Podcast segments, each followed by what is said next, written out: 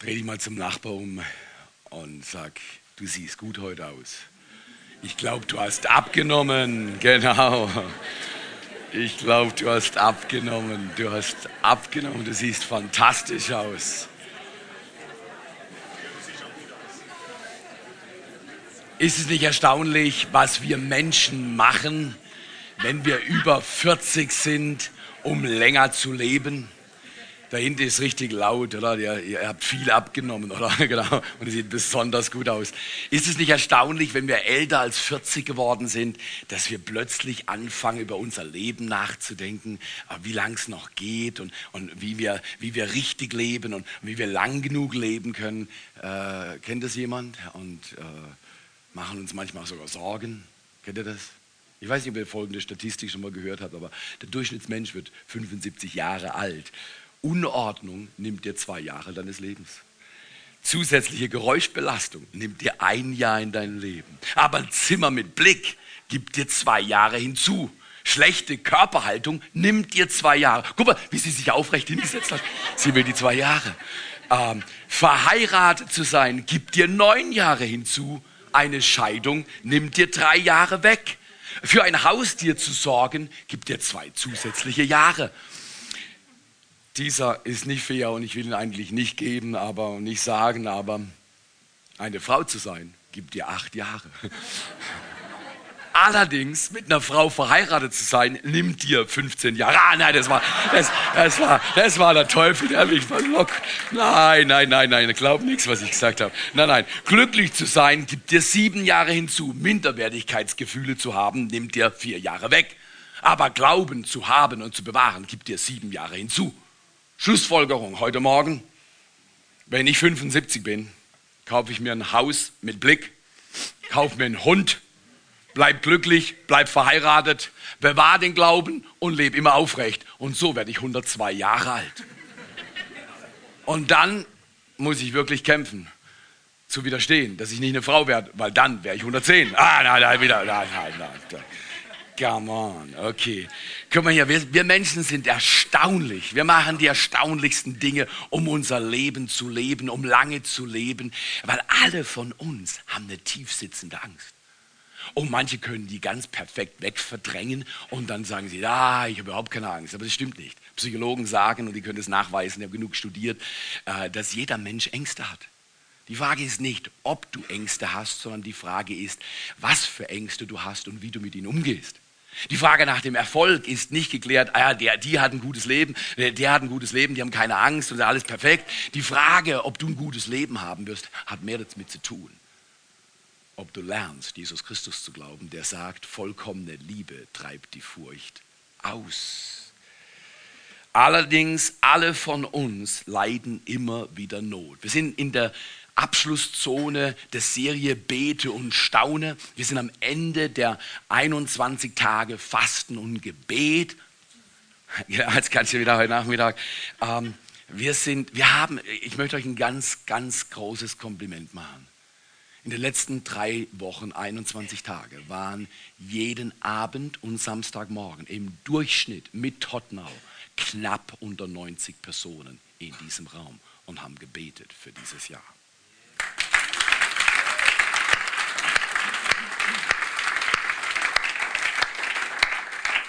Das ist für eine Church unserer Größe eine echte, eine echte Qualitätsentscheidung. Und ich möchte euch absolut und ganz herzlich danken für eure Zeit. Aber ich glaube, Gebet ist keine Zeitverschwendung, sondern wie wir gehört haben im Clip, bei allem, was du tust, bete zuerst. Bei allem, was du tust. Heute Morgen bin ich aufgestanden, viel zu früh. Und äh, ich stehe eh früher auf am Sonntagmorgen, ist klarer Fall. Ich habe Druck, oder? Ich muss ja was machen, oder? Äh, äh, aber du hättest nicht im Bad dabei sein wollen. Was aus meinem Mund rauskam, war nicht gut. Wie ich mich gefühlt habe, war überhaupt nicht gut. Weißt du, was ich gemacht habe? Jesus, es geht mir bescheiden. Danke, dass du mein Gebet hörst. Du bist meine Hilfe, du bist meine Stärke. Du bist mein Retter, du bist mein Heiler, du bist der Gott, der weiß, was ich brauche. Ich ehre dich. Es hat eine Stunde gedauert oder so, dann kam mein, mein ganzer Motor auf Touren und das ist fantastisch. Ich möchte heute Morgen in kurzen Worten über einen Gedanken sprechen, den ich nenne vom Nutzen der Not. Matthias, bist jetzt, bist jetzt verrückt vom Nutzen der Not. Wir leben im 21. Jahrhundert. Wir, wir, wir wollen glücklich sein. Wir wollen keine Not. Vom Nutzen der Not. Die Not nützt mir 1000 Prozent. 1000 Prozent. Menschen brauchen die richtige Not, sonst wird ihr Leben nie ihre Bestimmung erreichen. Ich möchte euch Folgendes sagen. Manche Leute wollen alt werden und lange leben, aber mir ist ehrlich gesagt das sekundär. Das ist, eine, das ist eine sekundäre Angelegenheit, wie lange ich lebe. Mein Ziel im Leben ist nicht lange zu leben, sondern mein Ziel im Leben ist es nicht umsonst zu leben. Mein Ziel im Leben ist es, die Bestimmung, die Gott auf mein Leben gelegt hat vor Grundlegung der Welt, diese Bestimmung zu erfüllen. Und wenn das heißt weniger Urlaub und mehr Arbeit, wenn das heißt mehr Gebet oder dies oder jenes oder ich nehme mir Zeit für dieses und nehme Zeit nicht für jenes, dann ist das gut. Dann ist das gut. Weil unser Blick auf dieser Erde ist so oft zeitlich begrenzt und verzerrt. Da ist ein Nutzen von deiner Not. Nicht jede Not ist gut, überhaupt keine Frage. Aber da ist ein riesiger Nutzen von der Not, die Gott in deinem Leben zulässt. Und so oft weigern wir uns, wehren uns gegen Nöte, die wir erleben, die wir haben. Und ich möchte euch einladen, lernt die Not zu nützen. Denk mal über die Not nach, die du jetzt gerade in deinem Leben hast. Welche Not? Und ja, aber die kann mir doch nicht nützen. Die nützt mir doch nicht. Die schadet mir doch. Ich möchte dir was erzählen. Mutter Teresa war mal in New York beim Bürgermeister eingeladen. Und Mutter Teresa, erstaunliche Frau, die saß da mit ihm, hat wahrscheinlich Tee getrunken und, und dann, dann haben sie sich unterhalten und plötzlich sagt er zu ihr, brauchen Sie was? Sie in Not? Sagt sie, ja, ich brauche ein Gebäude. Sagt der Bürgermeister zu ihr, und das kann ich machen. In zwei Monaten haben sie ihr Gebäude. Dann sagt Mutter Teresa, nee, nee, ich brauche es nicht in zwei Monaten, ich brauche es in zwei Tagen. in zwei Tagen hatte Mutter Teresa ihr Gebäude in New York. Hätte sie keine Not gehabt, hätte sie keine Versorgung bekommen. Ich bin ein bedürftiger, notleidender Mensch. Aber du sagst, Theo, du siehst doch ordentlich aus. Nein, ich habe riesige Not in meinem Leben.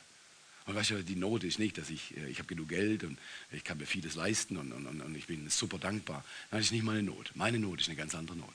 Ich habe eine riesige Not. Ich habe etwas zu tun, was ich nie tun kann. Ich habe eine Bestimmung auf meinem Leben, die ich alleine nie erfüllen kann. Meine Not ist, ich brauche Menschen, die mir helfen, das zu tun, was Gott uns aufgetragen hat. Diese Not ist größer, als ich sie jemals erledigen könnte und diese Last ist manchmal heftig. Aber diese Not nützt mir. Diese Not formt mein Leben. Diese Not ist ein Segen. Ich möchte euch einen ungewöhnlichen Text vorlesen. Er passt prophetisch in unsere Zeit. Es ist ein hochprophetischer Text. Er ist etwas anstößig. Es gibt Texte in der Bibel, die sind leichter und dann gibt es Texte in der Bibel, die sind schwerer. Das ist zugegebenermaßen einer der schwereren Texte in der Bibel, weil er liest sich nicht schön. Um ganz ehrlich zu sein, du solltest ihn noch zehnmal zu Hause lesen, weil die Message darin ist kostbar. Es ist im Buch der Offenbarung, ja, wir sind am Ende der Zeiten, wir sind am Ende dieser Welt und wir sind im Buch der Offenbarung und ich lese mal Kapitel, ähm, im Kapitel 3, Vers 14 bis 17 an den Engel der Gemeinde in Laodicea. Johannes hat in seiner Offenbarung sieben Sendschreiben verfasst. Da hat Gott den Gemeinden der Umgebung, die gegründet wurden, etwas geschrieben. Und es gab manche, da war das okay, aber die meisten, die hatten Herausforderungen. Laodicea hatte riesige Herausforderungen, nur wusste diese Gemeinde und die Umgebung nichts davon. Der Engel der Gemeinde in Laodicea schreibe, dies sagt der eine, der die Erfüllung aller Zusagen Gottes ist. Christus ist Gottes treuer und wahrhaftiger Zeuge. Er ist der Ursprung von allem, was Gott geschaffen hat. Ich kenne dich genau und weiß alles, was du tust. Das ist fast ein bisschen beunruhigend, oder? Jemand weiß alles, was wir tun, was wir denken, wer wir sind. Nicht ich, nicht Google, nicht Apple. Nein, die wissen nicht alles, die wissen immer mehr. Die wissen zu viel, überhaupt keine Frage. Pass auf deine Smart-Teile auf, dass sie dich nicht regieren. Weil ich will, dass Jesus Christus mich regiert. Aber diese Teile, die haben Macht gewonnen die letzten Jahre. Und ich sage dir, es läuft auf ein Ziel hin. Und wenn du die Offenbarung liest, vielleicht schon einen Gedanken oder zwei dazu. Gott weiß, was läuft. Mehr als jeder andere. Du bist weder kalt, jetzt geht's los. Schnallt euch an. Das Hosenträgergurt ist jetzt angebracht. So, Sicherheitsgurt ist zu wenig. Jetzt Hosenträgergurt. Schnall dich an. Mich spricht das immer wieder an. Weißt du, ich, ich denke nicht, ja, ja, das ist für Gabi. nein, nein, nein, das, das, das, das ist für Tom. Herr Tom, kannst, kannst du das mal lesen? Weißt du was? Wenn wir jetzt weiter lesen, bitte schau nicht zum Nachbarn. B bitte schau nicht zum Nachbarn. Du darfst zu mir schauen, weil das ist okay. Aber schau sonst nirgendwo hin. Wenn es zutrifft, dann verdräng es nicht, sondern handel. Weil es könnte zu spät sein. Du bist weder kalt noch heiß, sagt Gott. Ach, wärst du doch das eine oder das andere. Schwer verstehbar, oder? Weil wir denken, ja, kalt, deswegen, warum will Gott, dass jemand kalt ist? Weil mit Kalten kann er was machen. Anscheinend. Und heiß liebt er. Gott will, dass du heiß bist von Liebe und Leidenschaft. Aber du bist lau und deshalb werde ich dich ausspucken. Wow, ich glaube, ich kenne kaum eine Bibelstelle, die schwieriger für mich zu hören ist als das. Gott will mich ausspucken, wenn ich lau bin. Du bildest dir ein, ich bin reich. Und jetzt kommen die zwei Worte, darum geht es heute Morgen, vom Nutzen der Not. Du bildest dir ein, ich bin reich und brauche nichts. Können wir mal ganz laut sagen, brauche nichts? Ist eine riesige Lüge brauche nichts, ist eine riesige Lüge. Aber leck, in unserer Gesellschaft, 21. Jahrhundert, die große Message ist, wir brauchen nichts, wir können alles machen. Du kannst einkaufen, wann du willst, du kannst essen, was du willst, du kannst reisen, wohin du willst, du kannst fliegen, wohin du willst. Der Mensch dreht an allen Schrauben. Und manche kommen auf den Gedanken, sie können alles und brauchen nichts. Das ist fatal. Unsere Gesellschaft ist in riesiger Gefahr, weil sie denkt, ich brauche nichts, ich habe alles. Guck doch mal meine Speicher an, alles voll. Ich habe alles. Wow, Laodicea. Pass auf. Oder Theo oder wie du heißt.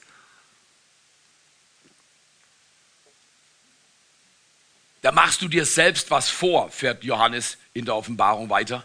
Du machst dir selbst was vor. Du merkst gar nicht, wie jämmerlich du bist, du in Wirklichkeit dran bist, arm, blind und nackt. Matthäus ist aber kein schöner Text, den du heute vorliest. Kann, kannst du nicht irgend sowas. Und der Herr hat, sah ihn, liebte ihn und segnete ihn. Der ist zugegebenermaßen leichter, der Text. Aber was ich meine, wenn ich zum Arzt gehe, dann möchte ich auch nicht, dass er mich streichelt, wenn ich ein Problem habe und sagt, ach, sind Sie süß und schickt mich wieder heim. Wenn ich ein Problem habe und ich gehe zum Arzt, dann erwarte ich vom Arzt, dass er mir die Wahrheit sagt und dass er mir eine Therapie vorschlägt und dass diese Therapie hilft, richtig oder falsch. Der einzigste Arzt, der wirklich helfen kann, das heißt Jesus Christus. Er ist der Heiland dieser Welt. Er ist der Retter aller Menschen. Die ihre Schuld ihm bekennen und sagen, kannst du mir begegnen und mein Leben neu machen. Vom Nutzen der Not. Ich möchte heute Morgen mal etwas zum Ausdruck bringen, was erst ungewöhnlich klingt, aber es ist absolut wahr. Ein Leben ohne Not ist ein Leben ohne Frucht. Ein Leben ohne Not ich habe lange Jahre gebraucht, bis ich mit Not besser umgehen konnte. Ich kann auch nicht gut umgehen, aber ich kann es besser.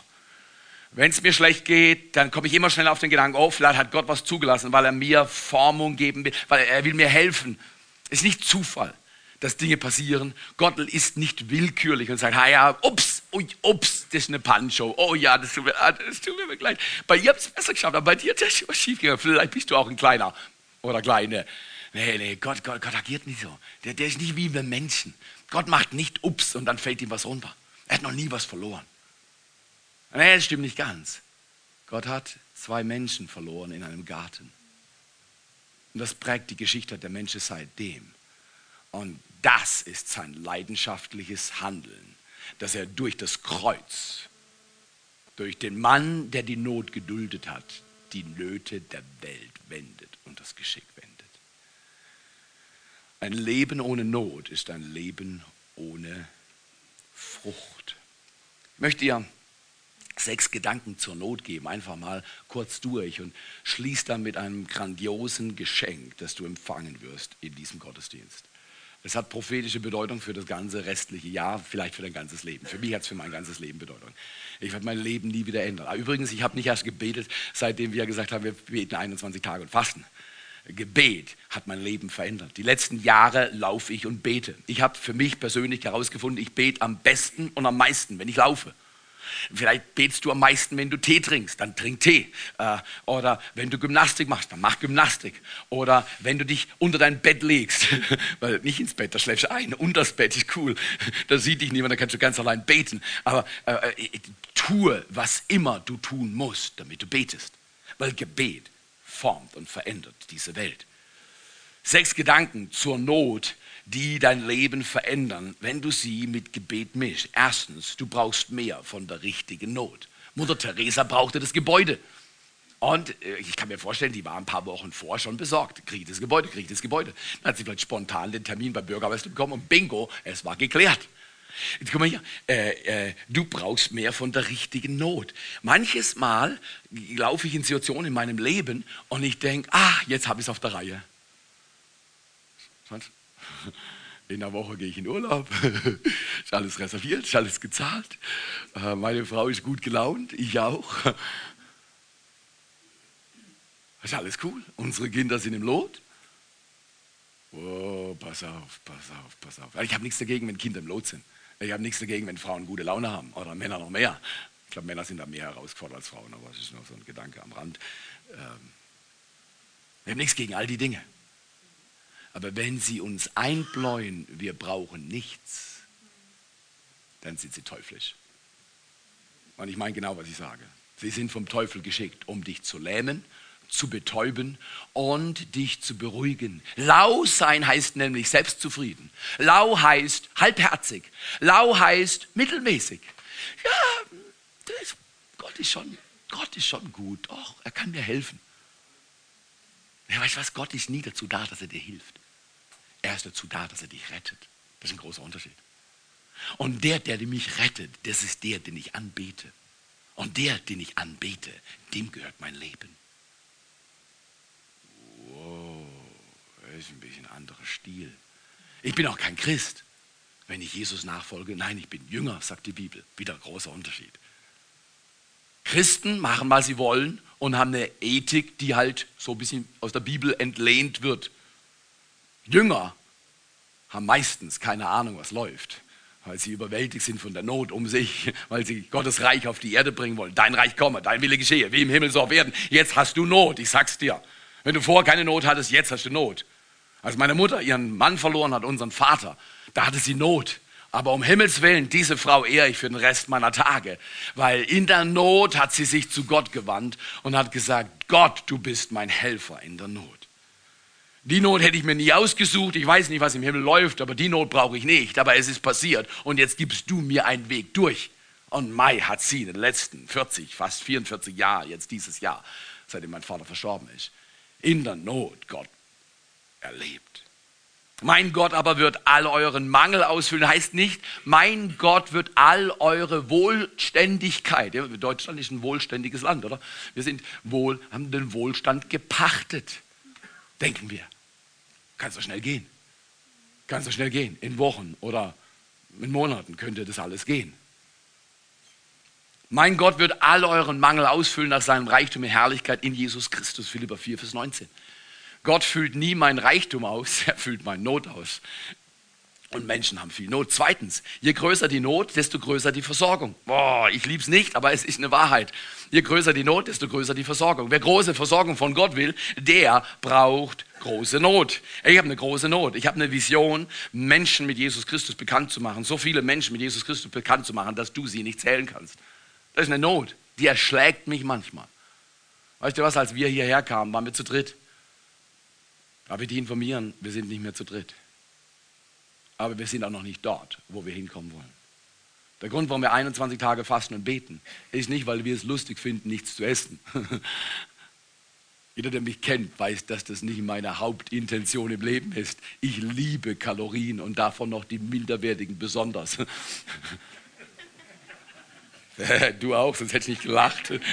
Je größer die Not, desto größer die Versorgung. Gott aber kann viel mehr tun, Epheser 3, Vers 20, als wir jemals von ihm erbitten oder auch nur verstehen können. So groß ist seine Kraft, die in uns wirkt. Je größer die Not, desto größer die Versorgung. Ich glaube, dass wir in diesem Jahr als Gemeinde einen Paradigmenwechsel erleben werden, einen Musterwechsel. Gott wird, ich habe von Leuten gehört, die haben gesagt, hey, ich höre auf zu kiffen. Ich habe von Leuten gehört, die haben gesagt, ich höre jetzt auf zu rauchen. Die haben aufgehört zu rauchen. Äh, ich habe von Leuten gehört, die gesagt, ich ordne mein Leben und zwar um Gebet, um Begegnung mit Gott. Mein Leben wird nicht von meinem Hobby geordnet, mein Leben wird nicht von meinen Appetit und sonstigen Neigungen geordnet, mein Leben wird geordnet von Gott selbst. Und was immer nicht passt, was immer mich lau sein lässt, das werde ich bekämpfen. Wie den größten Feind. Eines will ich nicht. Ich will nie als lau empfunden werden, weil Gott wird mich ausspucken. Und wer will schon ausgespuckt werden von Gott? Wenn dich die Welt ausspuckt und mit Füßen tritt, das kannst du überleben. Aber wenn Gott dich ausspuckt, ist es vorbei. Das war es dann gewesen. Je größer deine Not, größer die Versorgung. Unbedingt. Und jetzt kommt der dritte Gedanke. Er scheint einfach, aber er ist ganz wichtig, dass wir es verstehen. Gott kennt deine Not, bevor du bittest. In Matthäus äh, 6, Vers 8 steht, äh, vor dem Vater unser interessanterweise, denn euer Vater weiß genau, was ihr braucht, noch ehe ihr ihn um etwas bittet. Dann viele Leute sagen, ja gut, wenn Gott weiß, was ich brauche, bevor ich ihn bitte, soll er es doch einfach tun. Machen wir doch nicht langes Zinnober. Machen wir doch kein Büro auf. Gott, du weißt, was ich brauche, tu es bitte. Nee, du hast nicht verstanden, was da gesagt wird. Da wird was ganz anderes gesagt. Da wird was ganz anderes gesagt. Das heißt, Gott weiß, was du brauchst, aber er ist ein Gott der Beziehung. Und die Not wird dich zu ihm drängen. Und dann fängst du an zu bitten. Es geht nämlich nicht um Noterfüllung, es geht um Beziehung auf dieser Erde. Dass jeder Mensch in Beziehung mit Jesus Christus kommt. Jeder Mensch durchdrungen wird von der Kraft des Heiligen Geistes. Und Gott kennt deine Not, bevor du ihn bittest. Das heißt auf gut Deutsch, Gott ist ein Gott der Wunder und er liebt es, Wunder zu tun. Gott ist ein Gott des Segens und er liebt es zu segnen. Gott ist ein Gott der Multiplikation und er hat nie Mangel an irgendetwas. Nie Mangel an irgendetwas. Ich habe euch was mitgebracht. Aber bevor ich das erzähle, erzähle ich etwas, was ich sehr gerne erzähle. Manche haben es auch schon mal gehört. Aber ähm, eine Mutter kam mal zu ihrem Sohn und hat ihm gesagt, du Sohn, wenn du Soldat wirst, dann wirst du General. Und dann hat sie weiter gesagt, aber wenn du Priester wirst, dann wirst du Papst. Der Mann hat später gesagt, ich wurde Maler und zwar Picasso. Da gibt es einen Zusammenhang zwischen dem, was Menschen in dich investieren und dem, was aus dir wird. Egal wie großartig dein Leben wird, denk nie, du bist ein self-made man oder eine self-made woman. Keiner hat sich selbst gemacht alle sind bedürftig. Wir alle brauchen viel. Und die Not, die in deinem Leben ist, ist ein Riesensegen, wenn du die Not Gott gibst, weil er weiß, was du brauchst, bevor du bittest. Er ist der Gott der Wunder. Wenn du Mangel hast, wenn Entsetzliches passiert ist in deinem Leben, hör nicht auf zu beten, weil Gott ist nicht fertig. Gott ist nicht fertig. Ich war im Auto mit meiner Frau. Wir sind am Freitag früh morgens nach, nach Stuttgart hochgefahren äh, zu einer Konferenz. Ich bin im Leitungsteam vom D-Netz und dann hast du gewisse Verantwortlichkeiten musst dann hin und wieder erscheinen. Und es war schlecht. Und dann haben wir gesagt, nee, zwei Abende, also Freitagabend habe ich gefehlt im Gebet. Und ich glaube, ich war noch zweimal, weil ich auf einer Konferenz in Schwäbisch Gmünd war, habe ich auch gefehlt. Habe ich hunderte von Pastoren scharf gemacht, tausend Kleingruppen dieses Jahr zu gründen. Und ich habe gesagt, 30 übernehmen wir.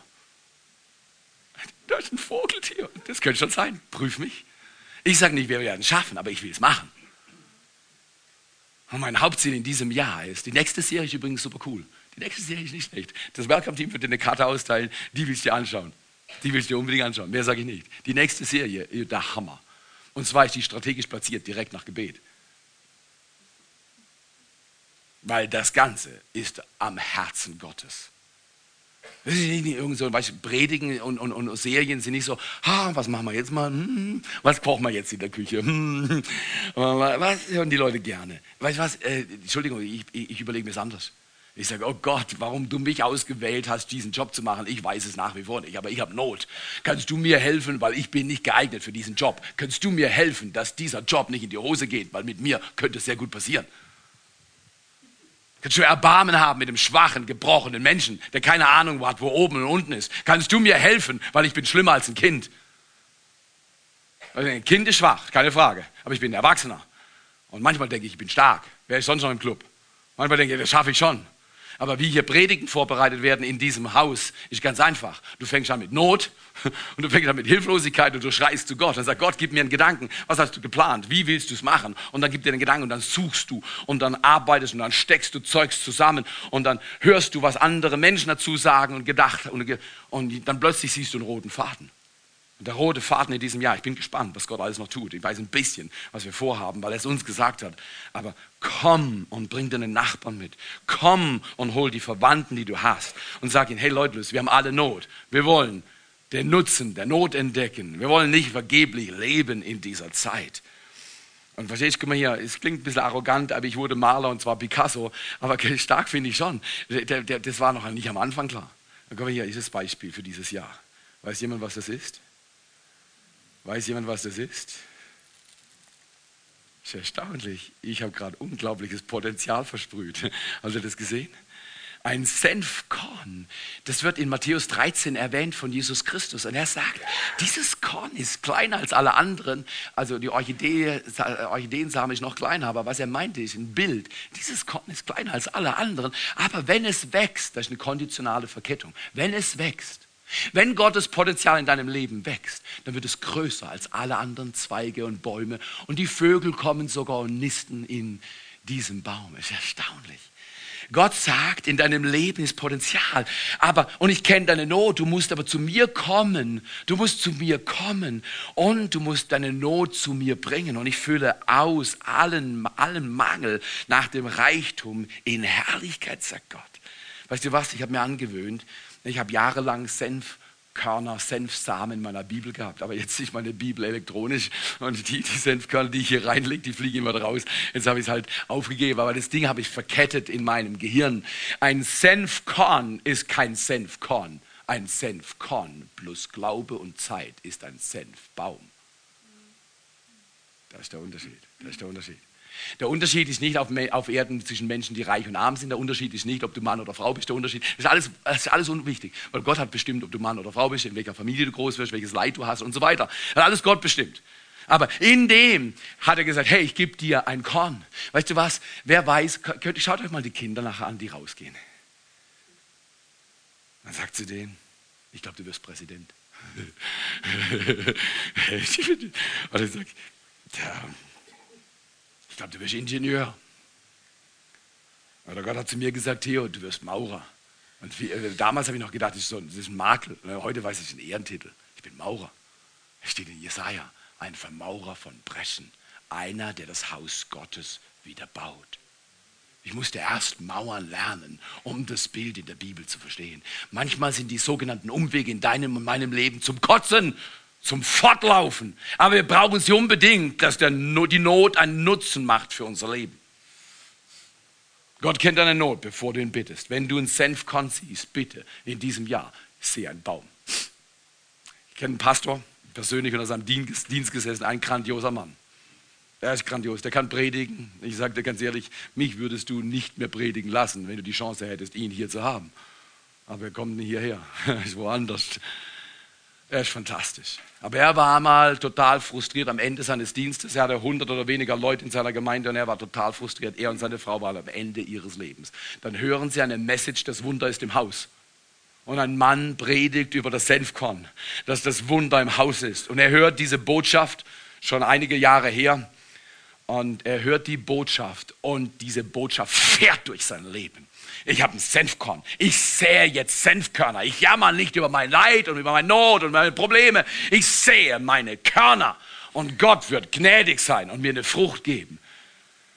Innerhalb kurzer Jahre ist seine Gemeinde explodiert. Heute hat er irgendwas um die 20.000 Leute in seiner kleinen Kirche. Er ist weltweit bekannt, macht Pastorenkonferenzen, wo Tausende von Menschen kommen weil er so eine enorme Salbung hat, Menschen Mut zu machen, an das Potenzial zu glauben, was Gott in sie gelegt hat. Warum? Weil er selber ein gebrochener, bedürftiger Mann war und ist. der aber nicht bei der Bedürftigkeit hängen geblieben ist, sondern den Nutzen der Not entdeckt hat und mit der Not Gottes Möglichkeiten freigesetzt hat. Jetzt wäre eigentlich so ein Amen, Applaus, irgendwas Begeisterndes, richtig gut. Gott kennt deine Not, bevor du ihn bittest. Wenn du dieses Jahr ein Problem siehst, siehst, sehe nicht das Problem, sondern sehe das Senfkorn. Wenn du Menschen hast, die dir Schwierigkeiten bereiten, sehe nicht die Schwierigkeiten, sehe nicht den Schmerz, sondern sehe, was ich gerne machen würde, aber ich habe noch einen zweiten Gottesdienst. Ich würde es gerne, äh, ich habe viele Stunden gebetet für diesen Gottesdienst. Das weißt du nicht, aber ich weiß es. Und andere haben mitgebetet. Wir haben 21 Tage haben wir gebetet. Das ist der Abschluss. Wenn du willst, wirst du heute etwas empfangen. Das wird dein Leben verändern. Der Nutzen der Not. Der Nutzen der Not. Viertens, du musst deine Not kennen. Wir haben bei Laodicea gehört, dass sie ihre Not nicht kannten. Du bildest dir ein, steht da, ich bin reich und brauche nichts. Sag mal, ich brauche nichts. Sag's mal, bitte. Ist eine große Lüge. ist eine große Lüge. Ich brauche nichts, ist eine große Lüge. Laodicea hat ein Problem damit gehabt. Du bildest dir ein, ich bin reich und brauche nichts. Reichtum ist wie ein Lüftlein. Es weht und ist vorbei. Man kann keinen Sack voll Geld mit auf die andere Seite nehmen. Es geht nicht. Auch wir würden es gerne. Viele Leute würden es gerne machen, weil sie haben viel Geld. Aber Geld muss gesät werden. Unter anderem in dieses Gebäude. Wir wollen das Gebäude schuldenfrei gestalten. Weißt du wieso? Weil ich weiß nicht, was für Zeiten kommen. Und du und ich, übrigens, ich habe ein Wunder erlebt in diesem Monat. Nur nebenbei, weil es nicht wichtig ist. Wir haben einen Betrag am Anfang des Projektes 2015 auf unser Herz bekommen. Und der Betrag war für mich und Aline abenteuerlich. Wir haben gebetet und gesagt, okay, also gut, 200 wollen wir auch dazugeben. Aber die anderen können es ja machen. Nee, das habe ich nicht gesagt. Ich bin kein Sack. Aber ich habe einen Betrag in meinem. So, so ja, ja, ja, das, das, das, schneiden wir aus der Rippe raus. Weißt, du musst verstehen, wir haben lange Jahre ohne Polster gelebt ohne jede Pufferform. Unser Rentensystem durch unsere Art, wie wir gelebt haben, ist da durchgezeichnet und so weiter. Und wir haben die letzten Jahre uns diszipliniert und haben gesagt, wir müssen was zurücklegen für die Rente und so weiter. Genau, weißt du auch, brauchen wir nicht lange reden. Und dann haben wir gebetet und dann hatten wir plötzlich einen anderen Betrag. Wir haben gesagt, nee, das ist nicht der Betrag. Das ist Peanuts, das kann ich machen. Das will ich nicht machen. weißt du, was ich meine? Das will ich nicht machen. Ich habe keine Lust, Gott. Jetzt habe ich es erst angespart, jetzt willst du es haben. Gott ist nicht fair, frag doch ihn. Oder sie. Sie hat eh mehr als ich. Er, er hat zu viel. Und Gott sagt, nee, shut up, Theo. And go and give. Weißt du, was ich gemacht habe? Die erste Tranche ist überwiesen worden, keine Frage. Und die zweite kommt noch in diesem Monat. Also im nächsten Monat, sprich Februar.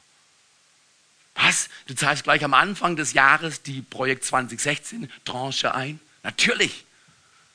Mein Zehnter geht immer am Anfang des Monats, wann immer mein Gehalt auf mein Konto kommt, geht der Zehnte als nächstes weg. Die erste Überweisung an diese Kirche ist mein Zehnter.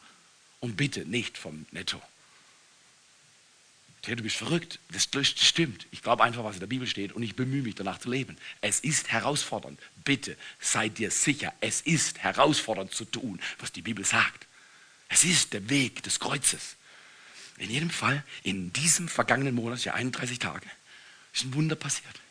Gott hat uns die Hälfte dessen, was wir letztes Jahr gespendet haben, übernatürlich auf unser Konto gemacht. Durch drei Einzelevents. Einer, der absolut übernatürlich war. Ich konnte nicht glauben, dass das passiert. Und zwei andere Dinge, die habe ich nicht verdient, die wurden mir einfach geschenkt. Und ich sage, oh Gott, bitte vergib mir, dass ich am Anfang einen ordentlichen Betrag im Sinne hatte. Ich wollte ja auch was machen. Und so geizig war mit meinem Geld, das dir gehört. Und dann hast du mir gesagt, Theo, nicht das, sondern das, aber du entscheidest. Und meine Frau ist eine süße, super Frau, gib dir mal einen Applaus. Ich hab, dann habe ich gesagt, Schatz, ich habe den Eindruck, wir sollten das tun. Dann sagt sie, ja, das machen wir. Das ist stark, oder? Das ist stark. Eine Frau ist ein Segen, wenn du von Gott einen Eindruck hast und es ist herausfordernd und sagt, ja, das machen wir. Das ist ein Segen, oder? Aline ist ein Segen. Du musst deine Not kennen. Ich kenne meine Not. Aber diesen Januar, ich sag dir, Mama Mia, also nee, Mama Mia ist kein geistlicher Begriff, glaube ich. Äh, Gott sei Dank. Gott sei Dank hat Gott mit uns gesprochen und uns ermahnt. Und, und, und er, er, ist, er ist unglaublich. Er kennt deine Not. Du musst ihn bitten, aber du musst deine Not auch kennen. Weil die Typen aus Laodicea, die waren lau selbstzufrieden. Du machst, du bildest dir was ein, du machst dir was vor, du merkst gar nicht, wie jämmerlich du in Wirklichkeit dran bist. Arm, blind und nackt. Gott bewahre mich davor, ein Leben zu führen, das arm, blind und nackt ist. Deutschland ist in riesiger Gefahr, arm, blind und nackt zu sein. Weil wir sagen, wir brauchen nichts. Wir sind super. Wenn die EU wäre, wie wir sind, dann wäre alles cool. Das mit den Flüchtlingen, ich check's noch nicht ganz, ehrlich gesagt. Checkt, checkt das hier jemand? Ich glaube, Gott hat einen riesen prophetischen Plan und momentan checken wir es nicht. Ist einfach nur eine Überforderung, ist eine Not. Ich habe letzte Woche Ausdrücke gehört gegenüber Flüchtlingen, da habe ich gesagt, oh mein Jesus, kennen die nicht die Geschichte? Mein Vater war Nazi. Meinst du, ich werde im Ernst jemals meinen Mund aufmachen und sagen, die sollen fortbleiben? Meine Mutter ist ein Flüchtling. Die kam von das, von Ostpommern irgendwo nach Fehmarn und dann runter nach Freiburg. Ich bin eine, von einer Nazi-Kultur und Flüchtlingskultur. Einfach, dass du weißt, woher ich komme. Aber ich habe Buße getan über das schlechte Erbe meines Vaters. Aber weißt du was? Großzügigkeit hilft unglaublich viel. Und natürlich müssen wir es ordnen, überhaupt keine Frage, natürlich müssen wir es ordnen. Aber du musst deine Not kennen. Unser Land denkt, wir können alles selber. Fünftens, sieh eine Not beim anderen. Das ist Schlüssel. Sieh eine Not beim anderen und sei ihre Versorgung. Wir leben in einer selbstzufriedenen Welt und wir denken immer, ey, übrigens, ich habe nicht geschielt. Das Geld, was wir letztes Jahr überwiesen haben oder jetzt nächsten Monat überweisen für Projekt 2016, jetzt hat sich entwickelt. Früher ist Projekt 2015, jetzt heißt es Projekt 2016. Ich habe nicht einmal geschielt, wann das Segen Gottes kommt, damit ich den Schaden wieder ausgleiche durch meine Spende. Gott sei Dank. Aber als es kam, war ich beschämt. Weil ich dachte, oh Gott, das habe ich nicht verdient. Ich habe das gerne getan. Alles, was ich habe, gehört dir. Es kommt eh von dir. Aber es hat meinen Blick geweitet, besser zu sehen, was ein Senfkorn für Potenzial hat. Nicht in meinen kleinen Gedanken stecken zu bleiben, die ich so oft habe. Sieh eine Not beim anderen und sei ihre Versorgung. Ich möchte euch, es läuft gleich aus, die Zeit ist gut, ist gut, bleibt kompakt. Ich möchte euch herausfordern. Wir werden die wichtigste Veranstaltung in diesem Haus, wird einmal in der Woche stattfinden. Und es wird Gebet sein, Samstagmorgen von 8 bis 9. Äh, wir waren sehr unsicher, ob wir das einregeln sollen, weil alle haben gesagt, das ist eine ganz teure Zeit. Samstag ist der Entspannungstag, der Lockertag.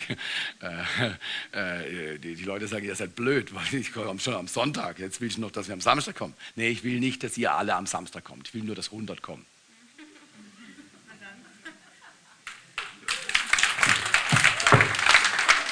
100 Leute, das ganze Jahr hier am Samstagmorgen, eine Stunde Gebet.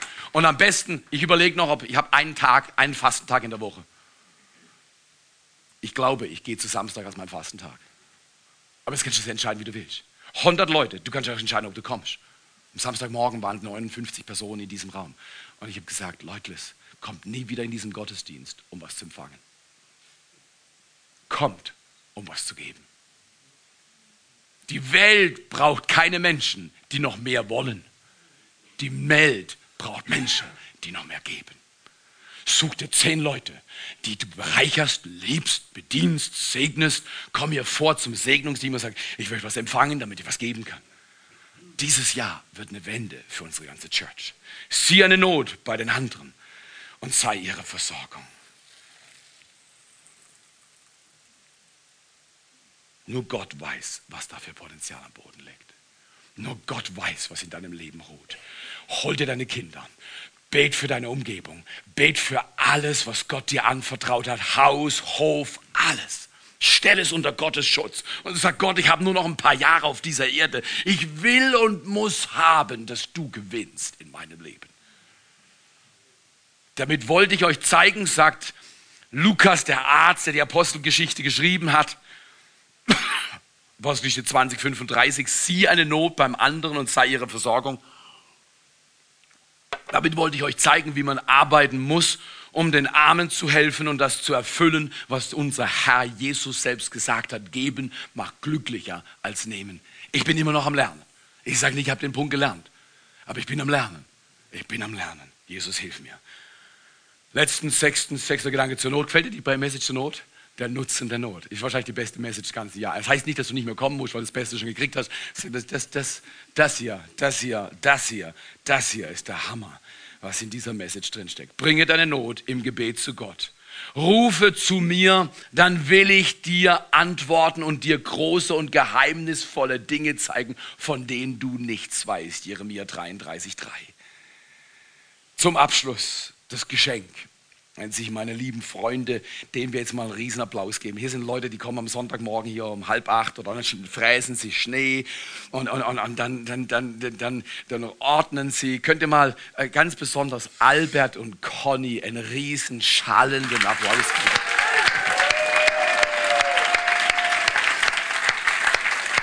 Dem Production Team, Stunde eineinhalb vorher, machen, was nur möglich ist letzte Woche, vorletzte Woche, die Woche davor beten, was das Zeugs hält.